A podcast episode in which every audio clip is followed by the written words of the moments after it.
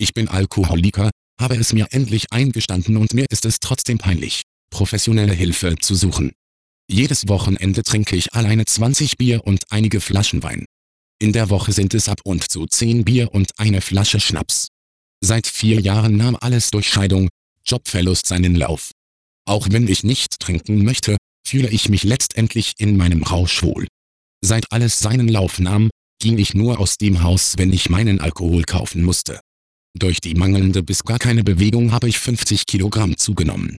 Ich wiege 138 Kilo bei 1,75 Körpergröße. Bei 600 Meter Fußweg schwitze und schnaufe wie ein Marathonläufer. Egal ob warmes oder kaltes Wetter. Mir ist es sehr peinlich und ich schäme mich mit jemandem darüber zu reden.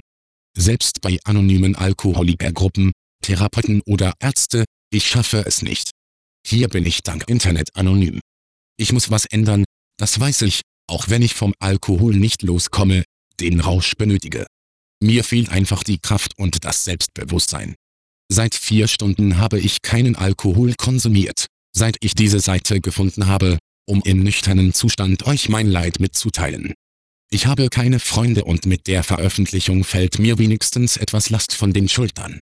Sie hörten die Beichthaus.com Beichte Nummer 41141.